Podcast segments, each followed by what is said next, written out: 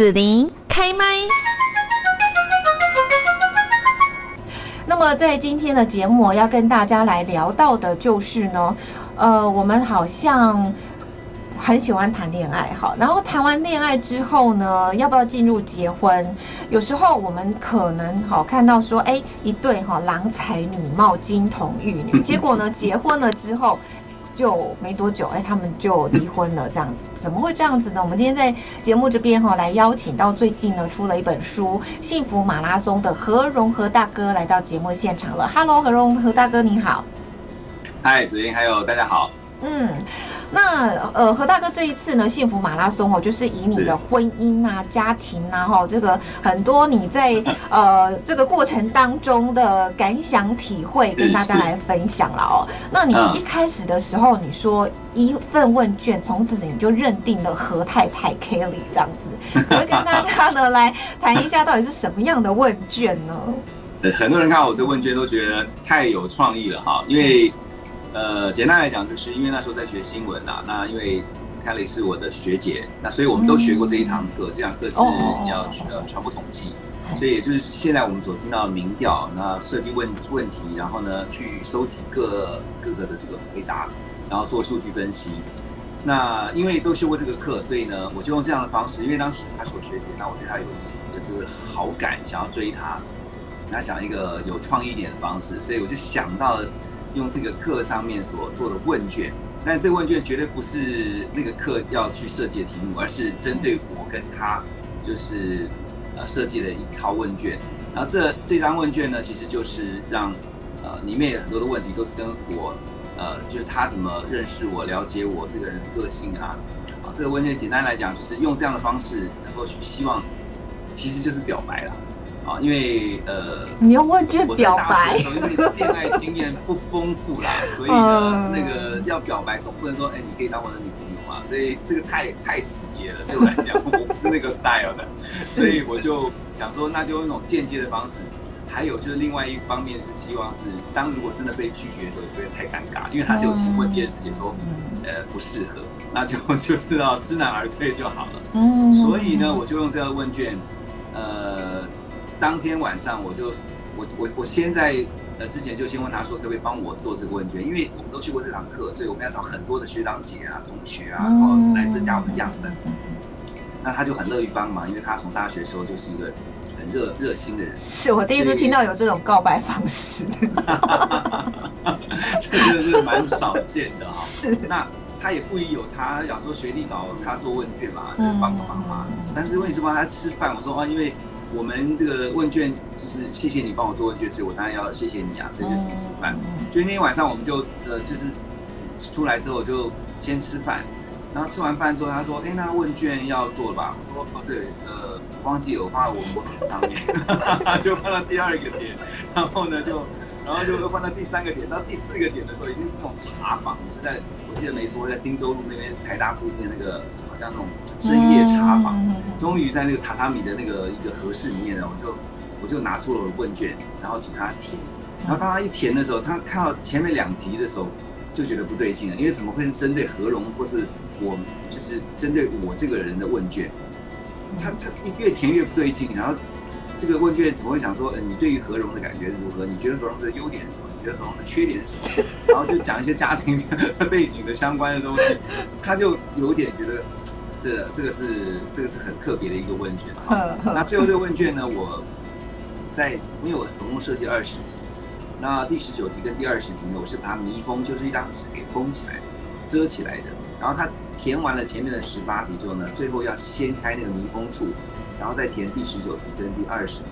第十九题的时候就是说，那所以以后可不可以不要再叫她学姐，因为她是我学姐嘛，所以平常都在学校是讲学姐学姐，所以我就说以后可不可以不要再叫学姐。那所以呢，他之前说不可以。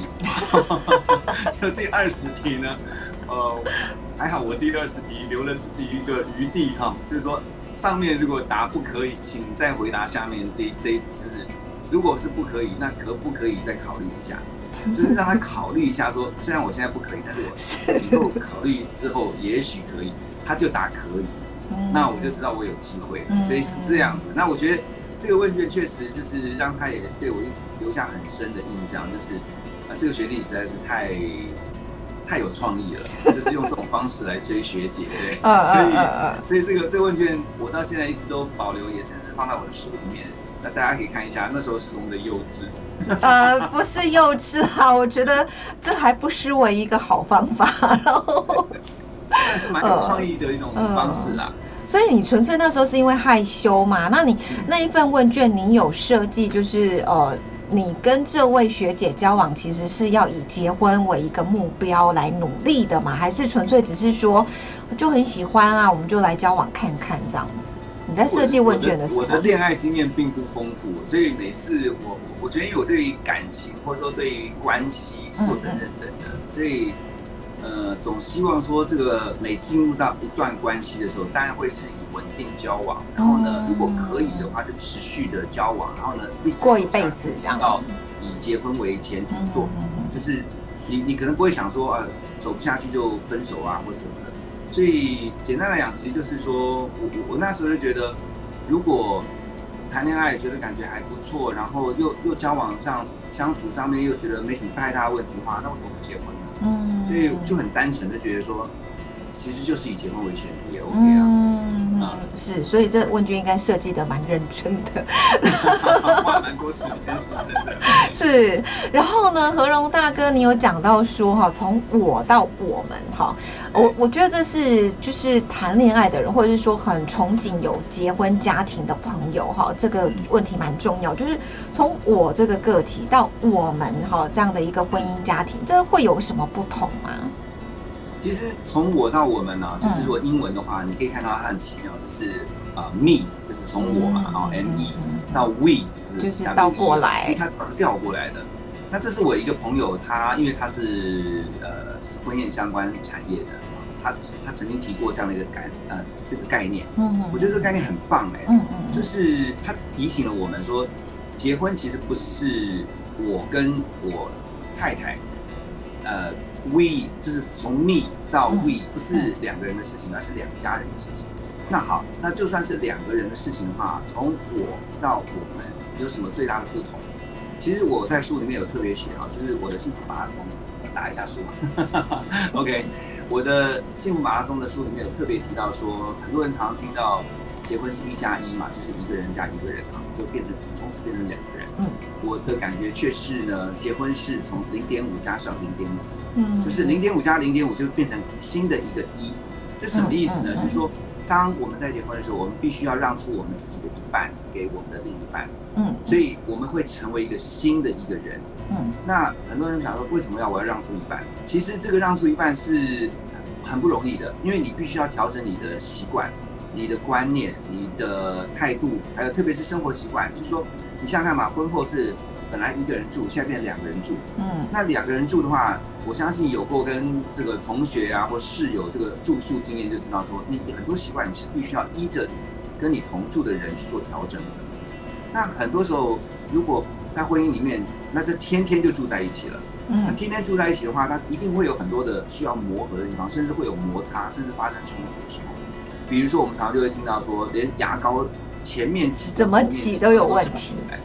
而且吵到可以离婚，OK？那所以你就发现，其实大事小事它都可以发生冲突，它都可以成为一个争吵的引爆点。嗯，所以零点五加零点五就是说，当我有结婚的一个想法，而且我也确定进入进入婚姻之后，我就要有一个前提是，我必须真的要让出我的另一我的一半，然后去接纳我的另一半，嗯，去调整跟去我们讲配合你的另一半的一些习惯。然后呢，才能够让你变成一个新的一。这好像以前我们常听到有一有一首歌哦，到呃可能呃年轻一点的朋友可能没有听过，就是你泥中有我，我泥中有你，就是好像一个桃树一样，你把呃另一半的那个土也和进来，然后变成重新塑造成另一个新的你。对啊，所以我觉得结婚从 me 到 we，其实它是必须要经过一段磨合的过程，但是也必须要调整自己的心态。因为我想结婚本来就是这样，就说当你决定结婚的时候，在结婚前你当然会有很多的忐忑，因为你不知道说这个人相处到底，你即便是跟他谈恋爱的时候，你跟他平常出去这个吃饭啊、约会聊天啊，你都觉得说哎都还蛮美好的。可是进到婚姻之后，就是每天都是很真实的生活啊，因为我们习惯于就是说在恋爱恋爱的时候，当然到呃恋爱就是相处很久以后，你当然会越来越多看到对方很多很真实的那这个一部分。嗯。可是结婚是更多更真实的，因为你天天就在一起，二十四小时。那当然除了工作以外，你几乎回到家就是跟这个人在一起相处，所以你会看到更多他私底下的一面，真实的一面。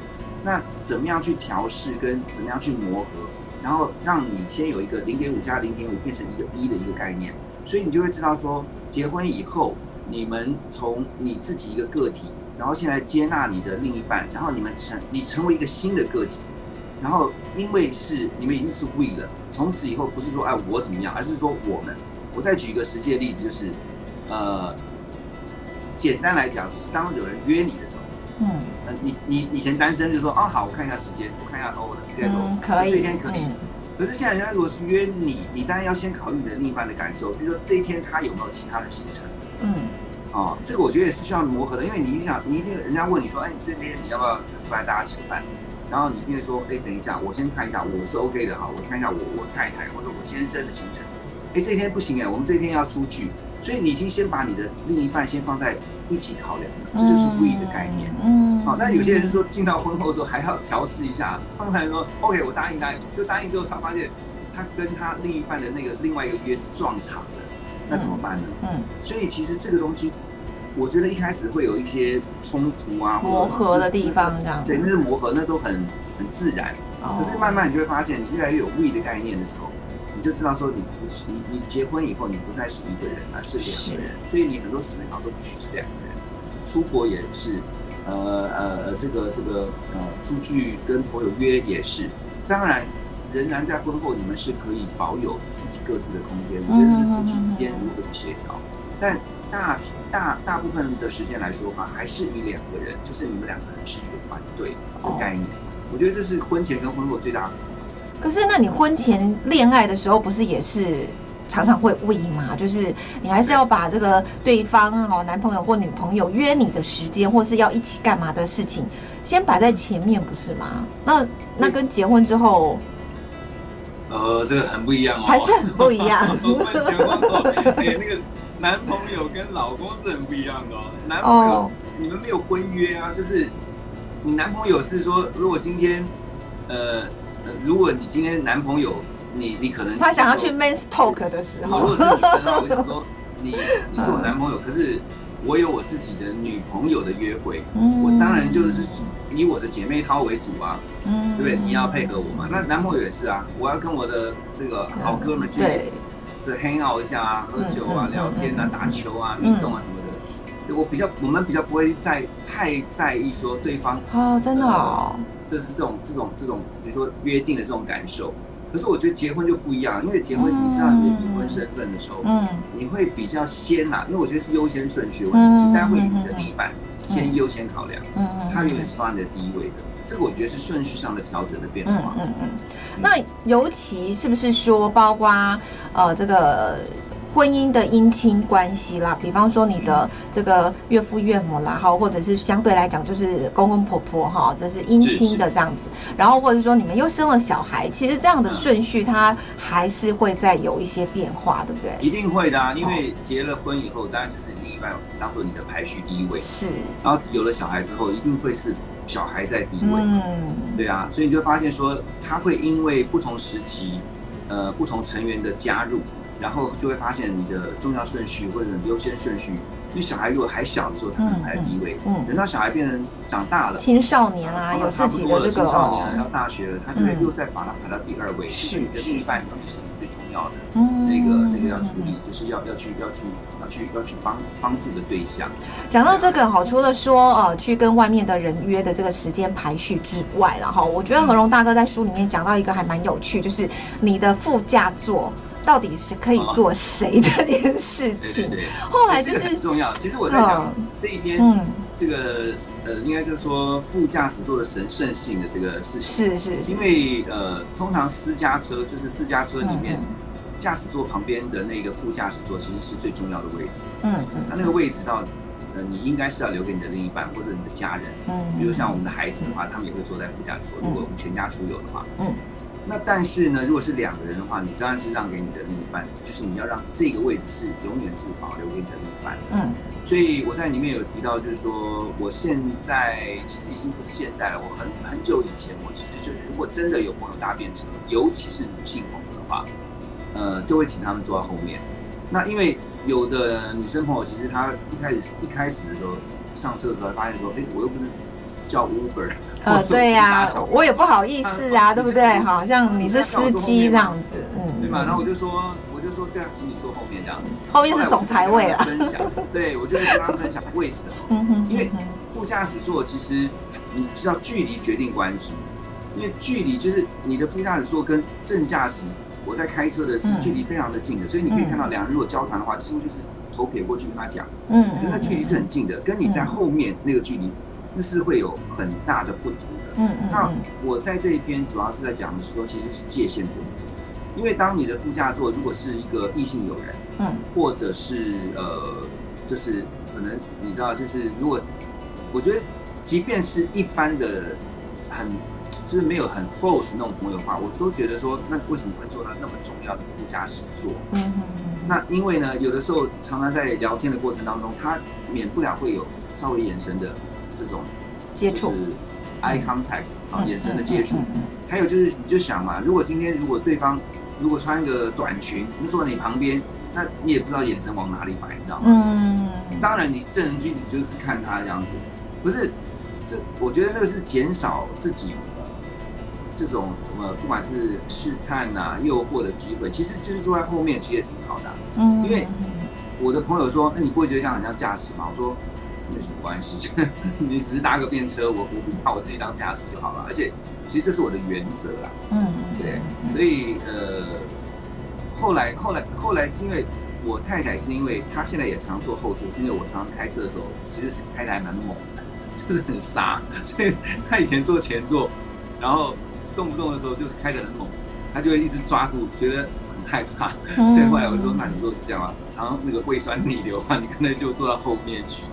可是现在我也因为就是几次，我是不是常说说要调整要磨合，所以几次呢，我发现说他怎么一直都习惯坐在后座的时候，我就开始调整说啊，那我现在车子这这次出去，我车子放放慢速度，就邀请他回到副驾驶座，然后车子真的开得很慢，所以其实这个就是一种调整，因为他也提醒我说，哎，为什么我就永远就在坐在那个总裁座了，就是后面那个右后方的位置。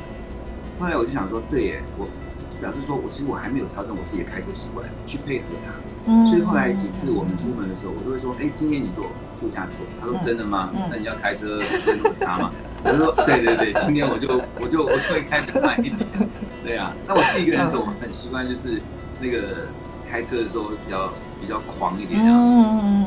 对。嗯，好，那呃，何龙大哥呢，在书里面哈也有提到一个，就是你妈永远不会是他妈哈。我我觉得这一个题目还蛮有趣，因为自古以来婆媳的问题啦，我觉得其实也包括就算是说这个呃岳父岳母跟女婿之间哈，我觉得其实原生家庭那个是没有办法取代，说谁到谁家就变成你妈就变我妈这样，我觉得其实还是有点难呢。对，因为。我们都来自于不同的家庭啊，其实你没有办法决定你喜欢这个女生或者是喜欢这个男生，你你当然要多了解他的背景。所以其实我也常跟很多年轻朋友在分享说，如果今天有机会到他们家去做客，其实你也顺便去了解这个女生的家庭背景，她的父母亲好不好相处，她的这个兄弟姐妹好不好相处。其实呃，因为你要去多了解她的家庭背景，因为有时候其实真的在发生冲突也好，或者说一些不合时，你会发现他的价值观是。有很多是来自于他原原生家庭的影响，那有些可能曾经受过伤的，有些可能是在呃这过程当中，他他的家庭给他一些比较，也许不是那么正确的价价值观，所以为什么要了解对方的家庭很重要？那你说进到婚姻以后，真的就是已经结婚了，OK？那所以要想办法是说，因为我刚刚讲说 from 啊 me to we，意思就是说，其实从我到我们之后呢，这个我们还包括我们的家庭在内。所以结婚常常不是只有两个人的事情，它是两家人的事情。那既然是两家人的事情呢，你就要想，那怎么样能够好好的处理关系？我觉得关系的处理在结婚之后呢，其实常常是很大的挑战。那特别是呃，婆媳关系哈，是千古以来难解的问题。所以我在书里面有特别提到说，婆媳问题的解决方案最大的关键其实是儿子，嗯，就是那个中间的桥梁。但通常这个儿子的角色会缺席，因为 通常男人都会逃避。嗯，就当婆媳有状况、有嫌隙，然后有沟通上的问题的时候呢，儿子通常都是第一个闪的人。好，那那你有没有逃避过？一定有啊！那后来呢？后来？所以这这事情怎么会是？那时候会信，你那时候心态会想说，这事情就是两边的看法不同嘛。但是你们两个直接去沟通就好了，为什么要我 去当中间的这种协调者嘛？呃，那你就觉得，你知道很多的男人都是这样，就是他会直接让太太跟妈妈就两个直球对决。哎，我觉得说这个跟性别有点关系，就是说今天如果是。岳父母跟女婿的时候，你觉得那一个女儿、老婆的角色会不会跳出来当协调者？何用大哥，你觉得会不会？还是会觉得这个女女生她就会觉得说，那你就岳父母跟我老公自己去协调就好了，这样？嗯，对，我觉得其实不是性别，而是关系。怎么说？你刚刚提到的是说岳父母如果跟跟女婿，对对对对，啊，其实会跳出来协调，会不会？跟如果婆媳之间的话，儿子跳出来协调的话，其实都是关系。所有的关系就是说。直这种血缘关系，对，意思就是说，我举例来讲，如果婆媳关系，今天如果儿子跳出来跟他的妈妈讲说，哎，这件事情当然是秉公处理，可是呢，你也必须要协调各方，比如说这个意见大家会看法不同，很正常，可是儿子要必须表达自己的看法。好，我举个例子来讲，呃，我不知道是不是很多人都曾经会被长辈问说，为什么你的家你家的钥匙不给我？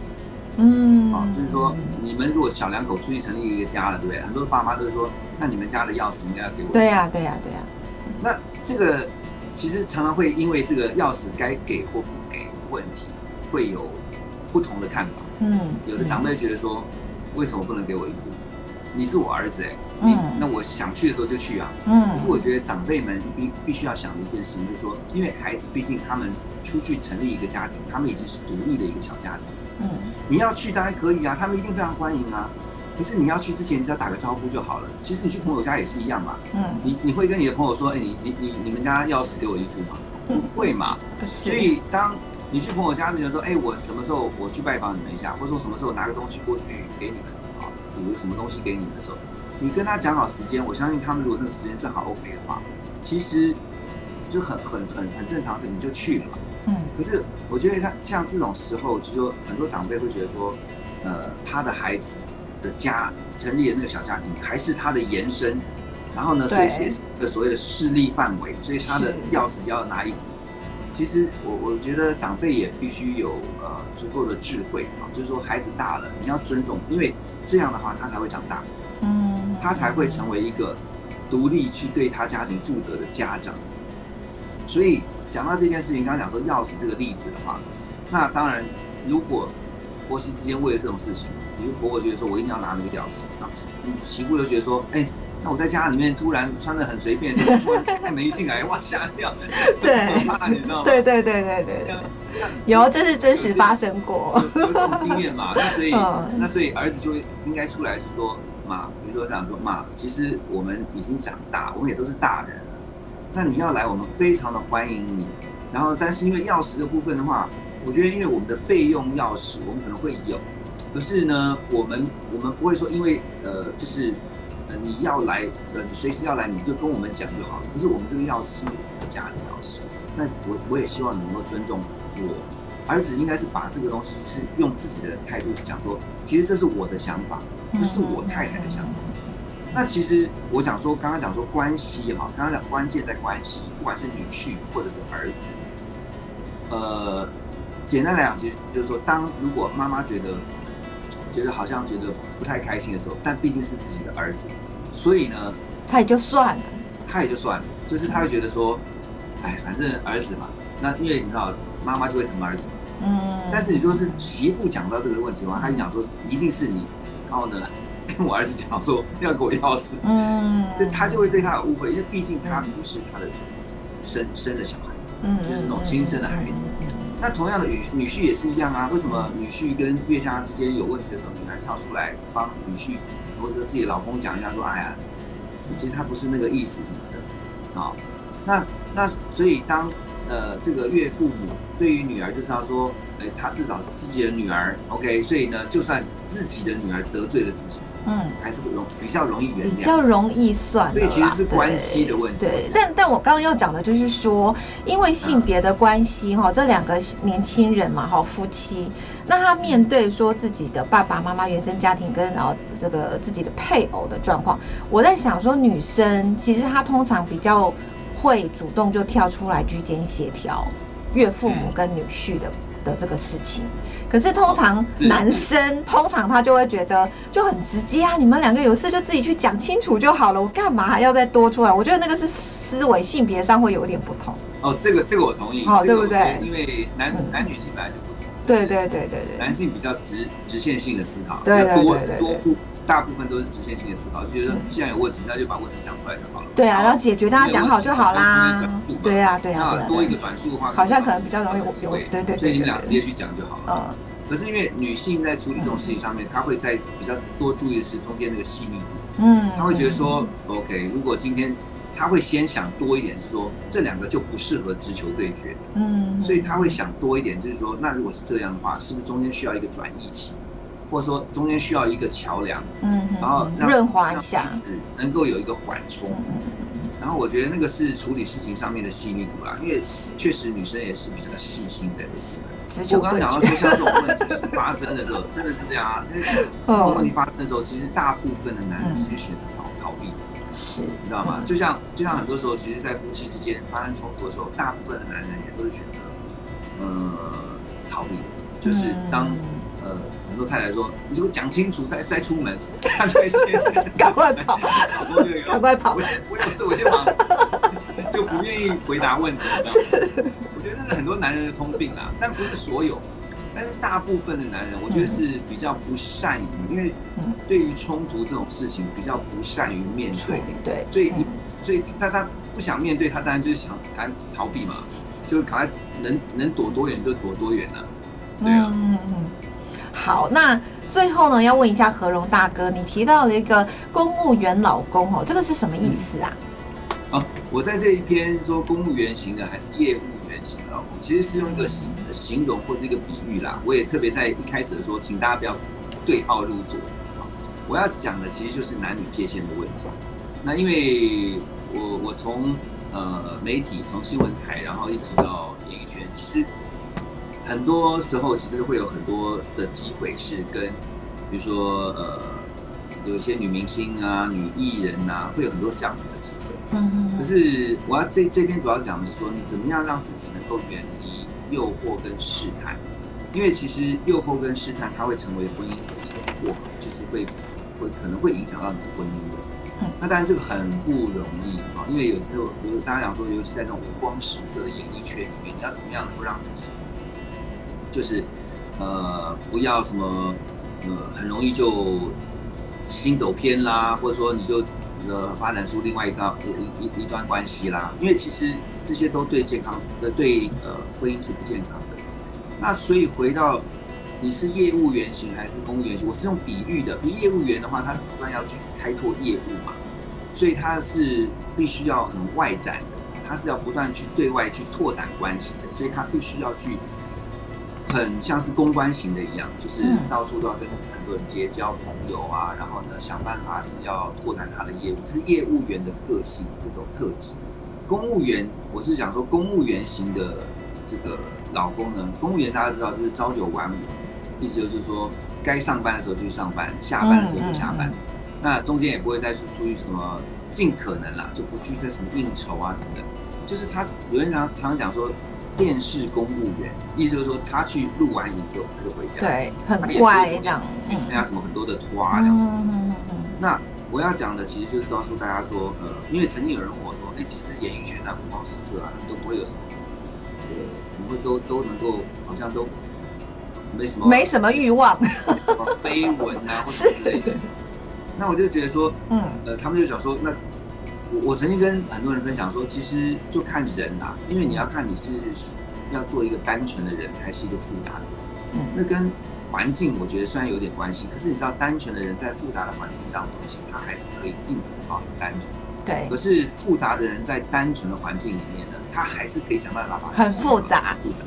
所以就看你要做一个单纯的人还是复杂的人。可是我们都知道，其实做一个单纯的人是最最呃，应该讲最呃，应该怎么讲？怎么形容？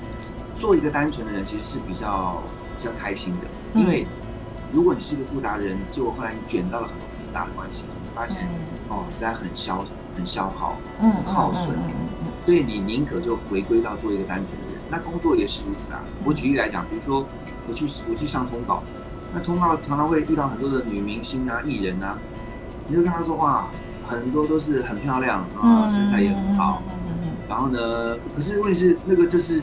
一个工作，我去那边工作完之后，录完影跟这些这个女艺人啊工作，不管演戏、呃上通告或者是有活动，就工作结束之后，我就回我的家了，就这样子而已。嗯，我就很少就是说什么还要去要电话、要赖或是什么，就除非今天有一些我觉得，比如说有一个嗯，像是比如说像有，我觉得是没有必要的，我就不会去。跟人家随便要什么电话来，除非今天是突然也想到有某一个什么 case 是可以跟这个东西连接上，那我可能就会做一些呃，比如说询问这样子。那但是我说公务员型的，其实就是告诉大家说，我们就是回归到做一个很单纯的，即便说你觉得你的环境是很复杂的，那你就是很单纯的当一个公务员型，这是个比喻，就是你的心态是公务员，是你就是去那边上班。呃，工作工作结束之后你就回家，所以你的路线就很单纯，就是工作地点家里，工作地点家里。嗯，所以这样的话比较能够减少这中间比较必要的一些诱惑挑战，因为呃，其实我们要成为花蝴蝶很容易，嗯，但是就看你要不要做这样的事，因为如果今天你成为一个公务员的话，你就比较不会有这些搅扰，这些纷扰。嗯，然后呢，你就是去那边好好的把你该做的事情做完，赚钱、工作、回家，就这样。嗯，那其实虽然听起来很 boring 哦，好像好像生活没什么乐趣，可是可是你会发现，其实你就会觉得说，你的交往关系啊，你跟人的关系也都是很单纯的，就不会有太多复杂的这些呃不必要的这些困扰进到你的婚姻关系当中。是啊，是啊，你的。不 boring 的地方放在婚姻生活上就好了，家庭的生活，对不对？大家还是可以去创造很多生活的乐趣啊，对不对？好，跟家人一起创造这样子。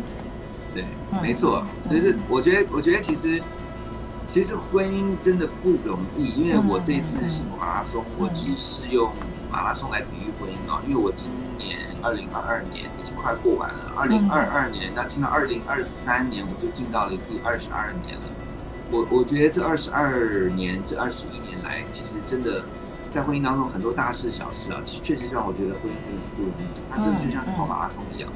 他一开始的时候，就是前前面的几年，觉得说好像马拉松的前几公里一样，觉得跑起来哎得心应手，还蛮舒服的，很开心哈，还觉得自己报名了觉得开心，对啊，报名加入了马拉松，报名进入了婚姻，觉得很开心。然后后来呢，跑跑跑，跑到十几公里的时候，发现说哎奇怪，怎么这个开始有点力不从心，或是开始上气不接下气，所以说谁帮我报名？上去了，哎，这不是自己填报名表了吗？你自己不是填那个结婚登记的吗？嗯，对啊，你就进到婚姻，那你自己，你自己，你自己做这个报做这个决定完嘛？对，对啊，所以我就用二十一公里，就是正好是一个半马。我说我今年二十一年，我正好是跑了一个半马，可是我还没跑完。是，对，如果是全马的话是。四十二点一九五公里啊，嗯，那如果是这样的话，我才跑了一半，嗯，但是我觉得就是希望呃，透过这个书跟大家分享，是说在婚姻当中有很多练习呃相处跟练习去呃了解跟呃练习去跟另一半，我觉得特别是练习爱这件事情，嗯因为我们从小到大其实都在讲说我们是需要被爱，嗯，那我们要学习怎么样去爱别人。那进到婚姻当中，同样的也是爱人被爱的练习。对。可是常常就会在，呃，一些可能彼此对于爱这件事情看法上面不同，嗯，然后呢会受伤，或是会觉得说好像没有被了解，嗯嗯。其实我希望透过这本书，而且这本书其实很特别，是，呃，我看很多在房间上面的房间，就是一般的这种婚姻或者两性关系的相关的书籍，其实大大部分都是女性写的，就是比如说女女性的这个心理专家，或者是可能作家。那他们会比较从女女人的角度去看一些事情。那我这本书其实是少数了，比较从男性的角度，而且我觉得我自己很开心，是说我这个是丢掉了偶包，我我我把我这些偶像包袱一个一个丢掉，然后呢，从男性的角度去想，其实身为一个男人在婚姻当中，怎么样可以透过一些反省，就是一些事情的发生，然后呢，这些事情带出来的反省是什么？其实最重要的就是说。当你反省之后，你觉得哪些地方是你需要调整，而这些调整是为了你的婚姻更好，其实你就觉得这值得去调整。嗯，因为如果你要把婚姻当成是一条马拉松来跑你就应该觉得你要有长期跑的打算。对，那你当然就是必须要调整你自己。所以我在里面很强调的有一个观念，就是你要如何去调整跟改变自己。改变自己很困难，可是调整自己没有想象中这么难。不过就是去。想办法去做到对方的需要，或是说配合对方。如果他真的觉得这个生活习惯上面你们可以稍微微调，那调了以后发现其实也没这么痛苦。嗯，调了发现也觉得说，哎，你这个习惯也蛮好的。其实就是不断去优化自己了。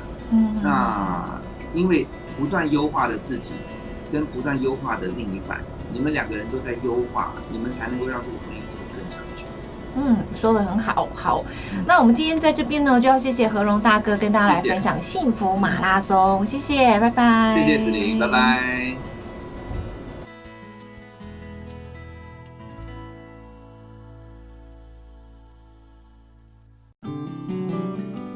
收听紫琳的节目，欢迎订阅关注紫琳开麦。